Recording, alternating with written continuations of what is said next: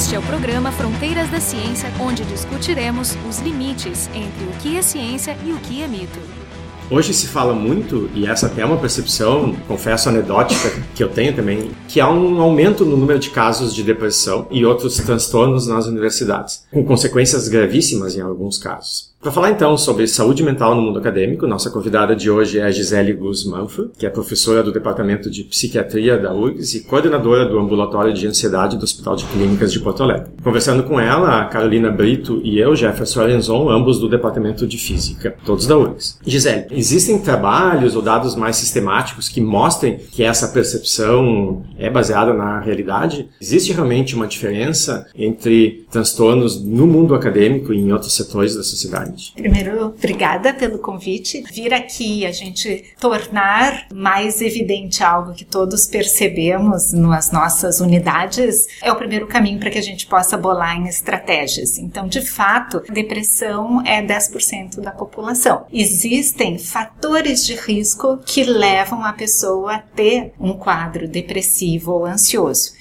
Esse fator de risco, ele advém de características de vulnerabilidade biológica e essas vulnerabilidades biológicas, elas se associam de uma certa forma com o ambiente, modificando circuitárias cerebrais que vão fazer com que processos ocorram de uma forma diferente, nosso pensamento, nossas emoções, nosso comportamento. Quando essas emoções, pensamento e comportamento se tornam disfuncionais, a gente tem um transtorno. Então, se nós pensarmos assim, assim a parte genética biológica, ela estaria presente em 10% da população. Porém, a gente sabe que talvez o grupo que vá para a academia seja um grupo cujas essas características biológicas acaba aparecendo mais. Pessoas perfeccionistas, ambiciosas, controladoras. Sim, não é uma tem... amostra aleatória. Não é uma amostra aleatória. É uma amostra onde um dos fatores de risco, que é o temperamento associado ao neuroticismo, está presente. Quando a gente fala em ansiedade e depressão, não estamos falando em bipolaridade, psicose e outras coisas. Mas Gisele, a gente sabe, tem alguns artigos que a gente vai comentar daqui a pouco que mostram que o percentual de depressivos na academia é mais elevado que a média de 10%. Mas existe um estudo que mostra que a academia traz esse perfil ou nós transformamos as pessoas para serem mais perfeccionistas, para serem mais uh, workaholic ou sei lá, como é que a gente pode definir? As coisas funcionam numa via de mão dupla. Acho que sim, pessoas com determinado temperamento têm um maior interesse na academia. Seja pela ambição, seja pelo controle, seja pelo perfeccionismo, seja pela curiosidade, no, a curiosidade, o desejo de ter certeza, coisas que são características pessoais que influenciam determinadas escolhas na vida, entre elas as escolhas profissionais e acadêmicas. Ou seja, existe uma correlação entre um certo perfil genético e a escolha profissional. Que a pessoa. gente ainda não sabe exatamente qual seria, por exemplo, os genes associados. Isso a gente não sabe, mas a gente sabe que tem uma vulnerabilidade biológica para isso, que se associam determinadas características de temperamento à busca de determinadas coisas, no caso a academia, e que por outro lado a academia com o seu ambiente vai influenciar e acirrar esse comportamento. Então, a academia o que, que é? Um lugar extremamente competitivo, em que tu tem que estar tá super atualizado, que o tempo é sempre nosso inimigo, né? Que tem vários artigos que saem por dia. Vários artigos que saem por dia. Então, tudo isso seriam os fatores estressores, por exemplo, que combinam com o nosso jeito, gerando, quem sabe, um estresse maior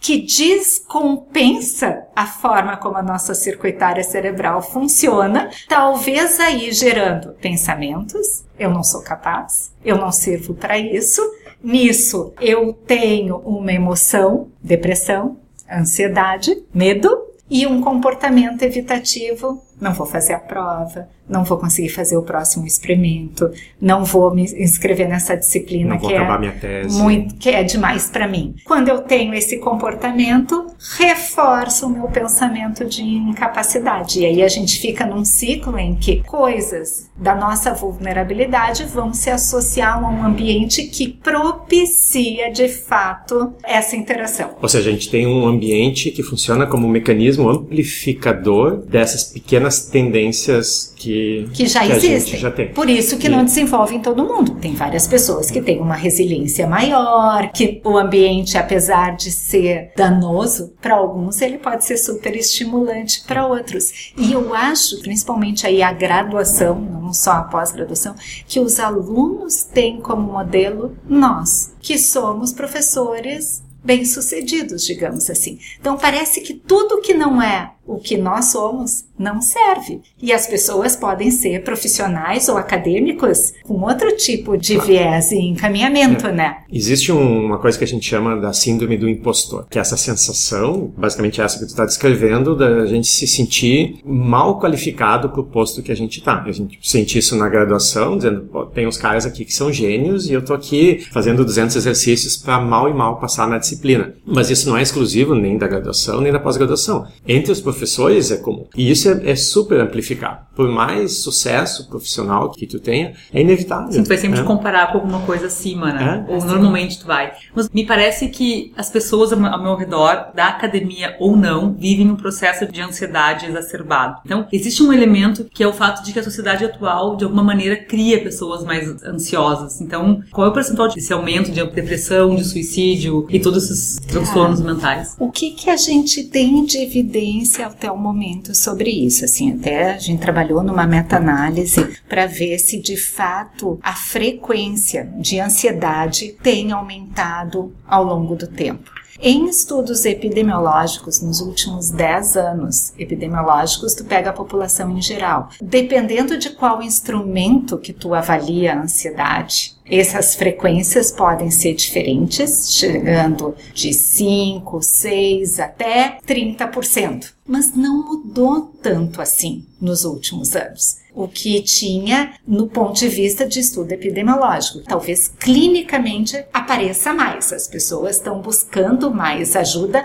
ou estão tornando isso mais evidente. Talvez muito dessa mudança que a gente perceba tenha a ver com a possibilidade de falar sobre isso. De desmistificar. Né? E de desmistificar um problema. Então, ontem até eu estava conversando com meu filho e ele me disse: Mãe, tu já pensasse que isso talvez seja uma coisa evolutiva? No tempo, as pessoas talvez tivessem que pensar o que comer. Não é que a depressão não estava ali, mas tu tinha outras coisas da sobrevivência que talvez fossem mais importantes do que a gente Sim, falar. Mas isso pode ser evidenciado, por exemplo, olhando dados regionais. Esses números que está dando, eles são globais ou existe uma diversidade em função do país? Porque essa luta pela sobrevivência, onde o processo de seleção natural seria mais importante, a gente, bom, comer é mais importante do que me preocupar com outros problemas, não é a mesma em países do primeiro mundo, em países do terceiro mundo. Então, se é verdade isso, né, eu deveria notar, por exemplo, se eu fizer um, um estudo epidemiológico, é, epidemiológico, mas específico é uma, a uma determinada é uma coisa, região. É uma ideia bacana. O que, que a gente tem disso? Tem um estudo com déficit de atenção e hiperatividade, por exemplo, que ele foi feito em diferentes regiões do mundo. E as taxas, de fato, não são tão diferentes assim. Mas nossa ciência e a nossa evidência, ela é baseada na pesquisa do primeiro mundo. Então, o que nós vamos ter de dados são dados produzidos na América do Norte, na Europa.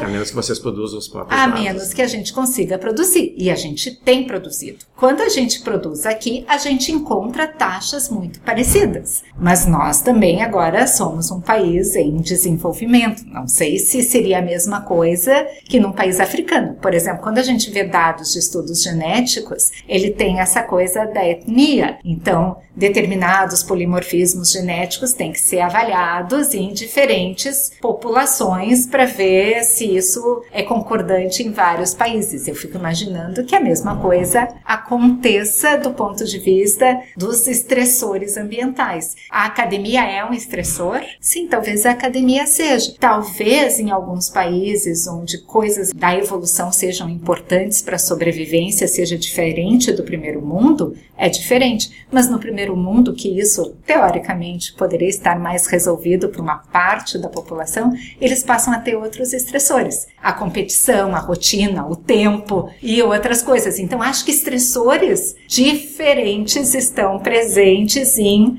populações diferentes, né? Outro mecanismo que eu imagino é tem essa componente genética, mas eu posso ter dentro de uma mesma população um comportamento diferente numa geração e em outra geração. A geração anterior que criou, que educou a próxima geração. Né? Ou seja, existe um efeito generacional entre pessoas que têm a mesma base genética. Dentro de uma determinada região, o pool genético é o mesmo. É o mesmo. Né? Uhum. Entre duas gerações. Mas se eu detecto um aumento, eu posso dizer, bom, não é só a carga genética. A tendência é a mesma. Tá, né? que é isso que a gente tem. A gente tem interações gene-ambiente, a gente tem correlações gene-ambiente, que significa, ok, eu tenho um ambiente X e a minha genética talvez me faça ir mais para um determinado estressor.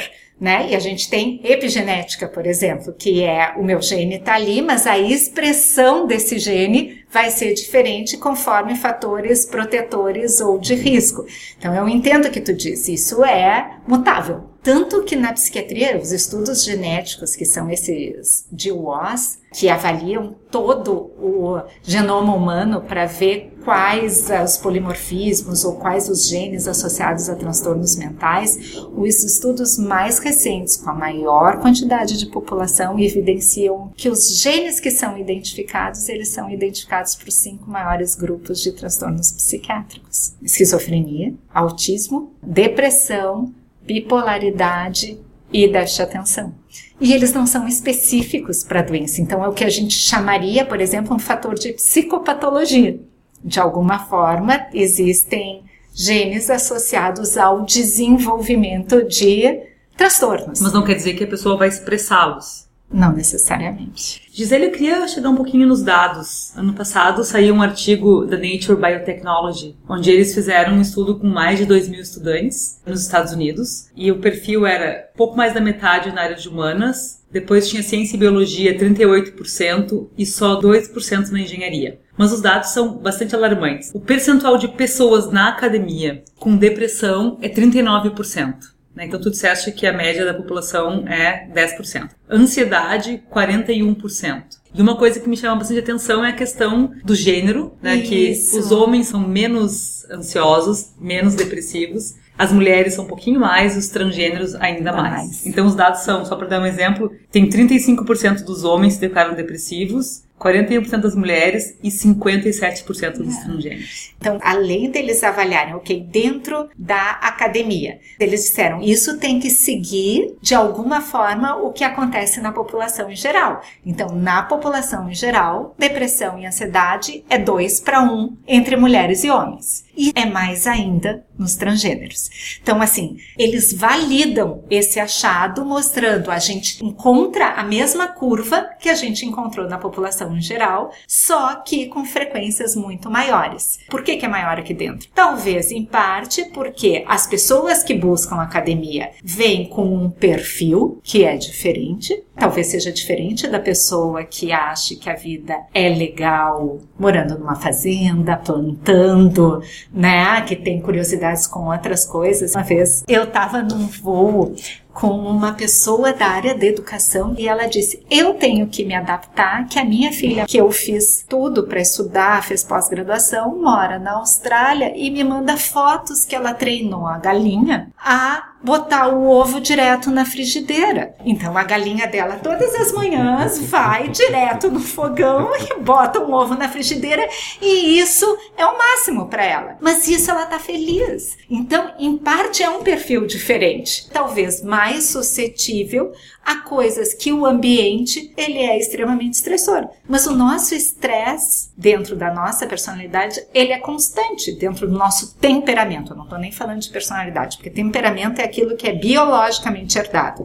Personalidade é quando a gente junta o nosso jeito, que é o temperamento, que é biológico, com o ambiente. Então, o que, que a gente tem? O nosso temperamento, ele é assim. Talvez hiperdependente de gratificações, da valorização do outro, a dos pares, dos pares, né? A, a gente busca isso, né? A gente anda na direção do estresse. Eu vou me comprometer com meus cinco colaboradores e mais cinco alunos de doutorado. E eu vou aceitar falar aqui e ali, não sei mais aonde. E eu vou ter um programa de extensão que eu tenho que gravar e editar. E chega uma hora que tu diz, eu não consigo mais. Não consigo mais. É. Mas a gente é movido por isso. Porque né? isso, isso, é o isso nosso é temperamento. Nosso, esse é o nosso temperamento. É. E aí se associa justamente a esses fatores estressores. E por isso, atualmente, talvez, todas essas coisas novas de intervenção, meditação, mindfulness, é justamente na tentativa de dar uma parada. Porque a gente poderia ser diferente. Nesse artigo que nós conversamos agora há pouco, eles tentam identificar os mecanismos que exacerbam esses números né, de ansiedade e depressão elevados na academia, né, entre eles essa questão do balanço entre vida e trabalho. Como é que a gente pode imaginar pessoas que de repente fazem esporte, vão ao teatro, como é que essas coisas podem ser contrabalanceadas? Uma das coisas importantes é que a gente está vendo que fatores de risco para um bem-estar ou para uma piora do bem-estar estão associados a isolamento, a competição, não ter suporte social, não ter tempo, não fazer exercício, não se alimentar adequadamente, não dormir adequadamente. Então,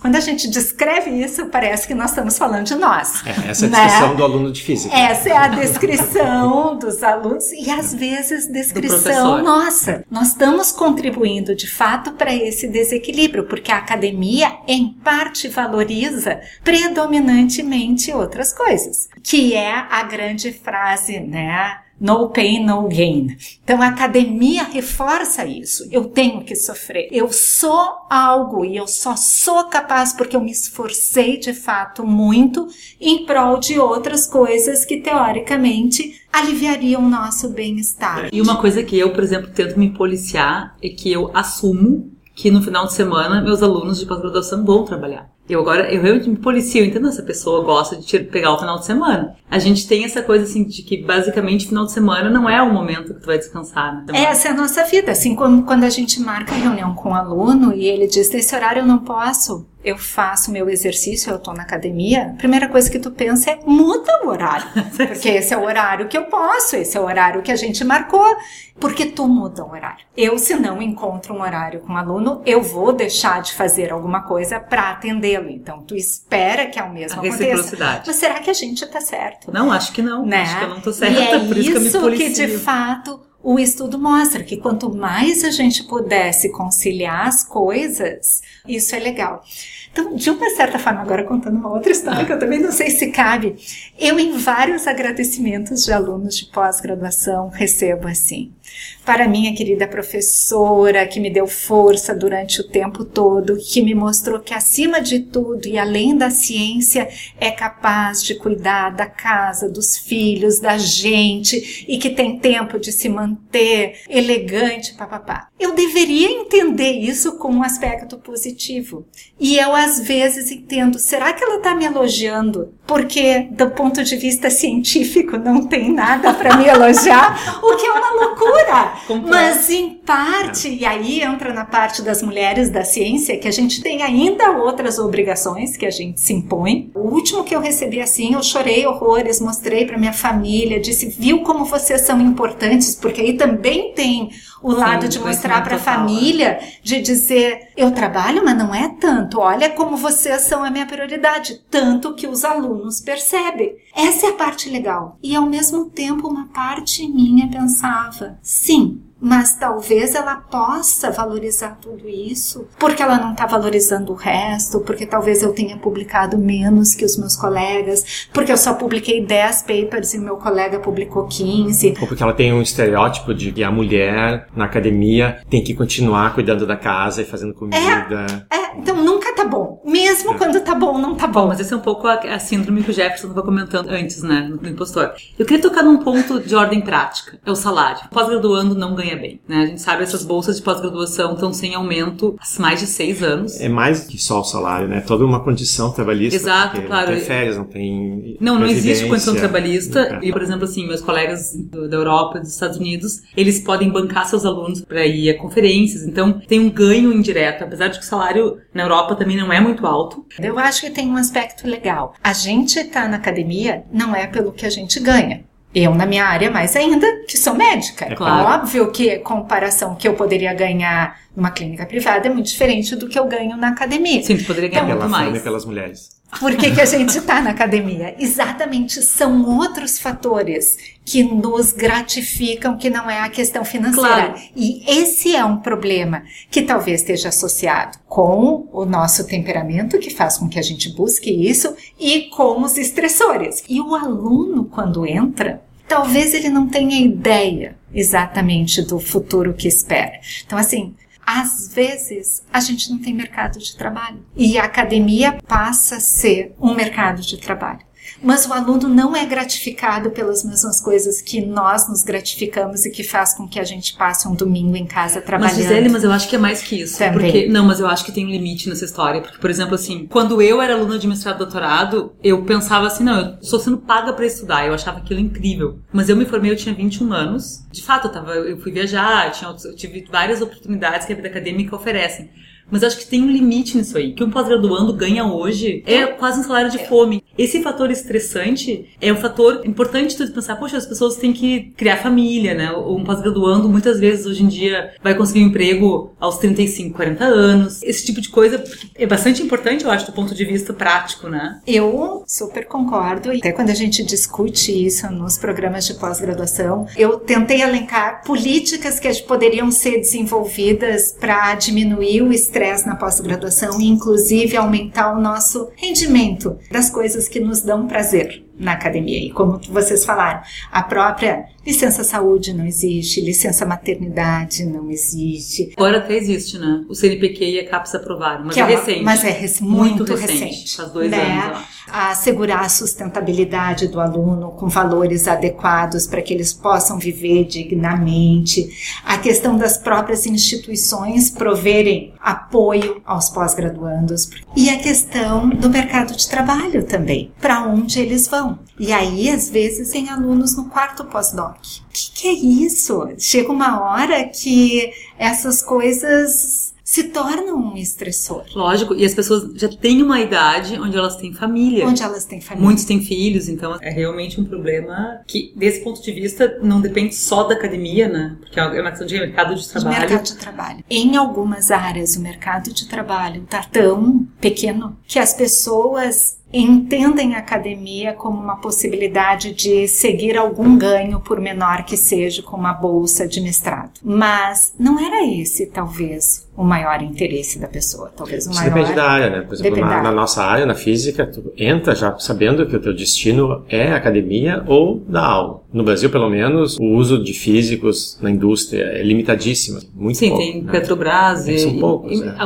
agora está crescendo na- nos bancos, mas é realmente uma coisa muito marginal. É, mas na área de saúde não era assim, né? Mas na então medicina as pessoas tá assim na medicina? Na medicina eu acho que tem aquelas outras características de personalidade, assim, de como tu é visto se tu tem uma especialização com melhor qualidade. Onde tu trabalha, uma série de coisas. Exatamente. Então tem uma série de coisas. Mas outras áreas, na biologia, na área da farmácia, na área da biomedicina, que são profissões, algumas novas, tipo biomedicina, em que as pessoas não sabem exatamente onde se encaixar nesse mercado. E aí acabam entrando na pós-graduação, cujo maior objetivo, às vezes, é precisar sobreviver e precisar da bolsa, e ter a bolsa, e não o artigo, que é o objetivo do teu orientador.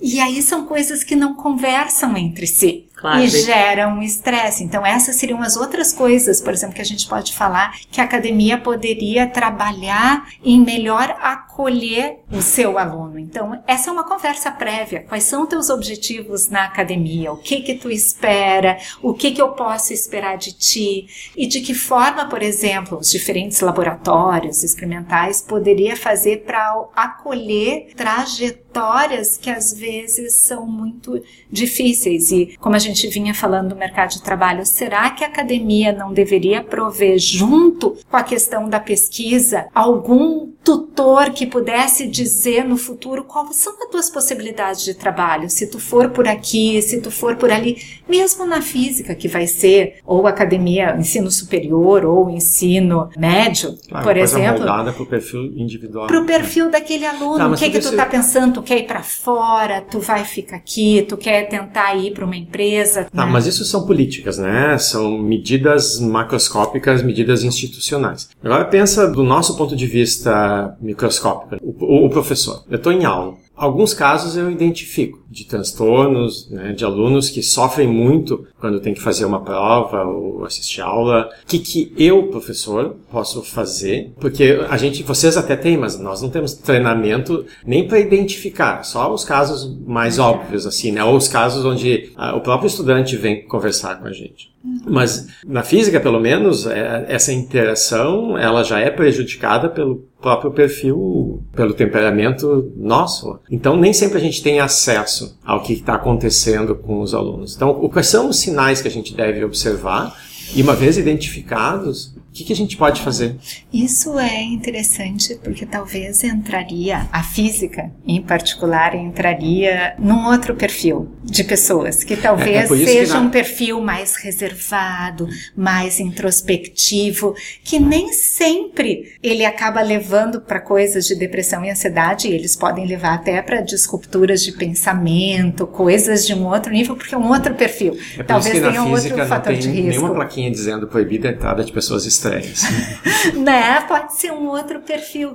E isso é uma discussão que constantemente a gente tem. Existem alguns sintomas de alerta. Desatenção, um aluno que era super produtivo passa a não ser, um aluno que tinha boas notas que passa a não ter, dificuldade de sono, dificuldade de apetite, dificuldade de concentração, isolamento, a pessoa fica sozinho. No laboratório, por exemplo, na pós-graduação, com o teu grupo de pesquisa, tu tem um contato um pouco maior com o aluno que tu poderia pegar esses sintomas. Está dormindo, está comendo, está te concentrando, está conseguindo ter energia para fazer as tuas coisas, está atento, está com memória, está mais isolado, que seriam coisas que a gente poderia detectar. Talvez a tarefa do professor seja reconhecer e encaminhar. E aí que a gente entra no problema. A gente encaminha para onde? Que talvez as políticas institucionais pudessem prever acolhimento para onde tu poderia encaminhar o aluno. Da mesma maneira que tu tem um ambulatório para onde tu encaminha alguém que caiu e se machucou. Exatamente, tu poder dizer, olha, eu tô percebendo que tu não tá rendendo bem, que tu não tá bem, e eu acho que seria legal tu conversar com alguém. Para onde que a gente manda? E isso é uma outra discussão que a gente tem, por exemplo, na pós-graduação. O orientador é a pessoa mais adequada para tu falar sobre as tuas dificuldades e os teus problemas? E eu não sei se é, porque o, o orientador não necessariamente ele está treinado para isso e ele também tem as suas dificuldades e seus problemas. Então, quando um aluno para um experimento e diz eu não tenho mais condições de fazer, por mais que ele possa entender a saúde mental, ele também está pressionado com um relatório que ele vai ter que entregar dados para manter a relação que tu tem com o teu orientador. Exatamente. Né? Se ela é mais próxima. Mas que tu poderia ter outras pessoas para contar, porque diz tem... um tutor que não fosse necessariamente teu orientador. O teu orientador, um local em que a pessoa pudesse sem dizer. Conflito de interesse. Sem conflito de interesse. Pudesse dizer, eu não estou bem. Talvez seja uma possibilidade, não é que não possa falar com o orientador, mas talvez a gente pudesse pensar em outros locais locais para poder discutir isso, porque tu também dizer eu não estou bem para o teu orientador pode ser entendido. Como que eu vou desligar esse aluno porque ele não vai fazer o que ele tem que fazer? Então eu vou ter que ajudar ele a sair do programa. Então já teve pós-graduações em que, quando eu entrei numa reunião, os professores estavam discutindo sim, a pessoa tem depressão, ela tem que sair porque ela não vai render. Aí a gente tem um problema, porque esse é um problema de saúde claro. e que o programa ele também tem metas a cumprir que não está previsto visto que os seus alunos têm um problema de claro, saúde. Então, na verdade, é um problema até hierárquico. Daí a CAPES também tem que parar de cobrar necessariamente que o aluno acabe o seu doutorado, mestrado, exatamente. É, não, ela pode meses. cobrar, mas ela tem que prever situações. Sim, claro, que lógico. Pode é. cobrar, mas tem que ter flexibilidade. É. Eu dar um dado. Recentemente nós aplicamos um questionário, faz parte do grupo de trabalho de gênero da Cidade Brasileira de Física, e nós queríamos conhecer o perfil da sociedade. E nós recebemos da ordem de 1.500 respostas, e nós perguntávamos, entre outras coisas, quem teria sofrido assédio moral. E nós obtivemos um dado de quase 40% das pessoas já viveram assédio moral. E bom, claro, essa é uma pergunta que tu pode me dizer, ah, é subjetivo, mas é um dado que fala um pouco, né? Quer dizer, 40% das pessoas já sentiram, já pelo menos já sentiram um dia que sofrem um assédio moral. Eu não tenho essa mesma resposta num outro local, né, para um uhum. outro ambiente, mas é um dado que mostra alguma coisa sobre a gente, né? Que, que é um estressor. Com certeza. Então, hoje a gente conversou sobre essa epidemia de casos de, de depressão e outros transtornos mentais que assola a academia. E a nossa convidada foi a Gisele Guzmán, que é professora do Departamento de Psiquiatria da URGS e coordenadora do Ambulatório de Ansiedade do Hospital de Clínicas de Porto Alegre. Conversando com ela, eu, Jefferson Arenzon e a Carolina Brito, ambos do Departamento de Física da URGS. O programa Fronteiras da Ciência é um projeto do Instituto de Física da URGS.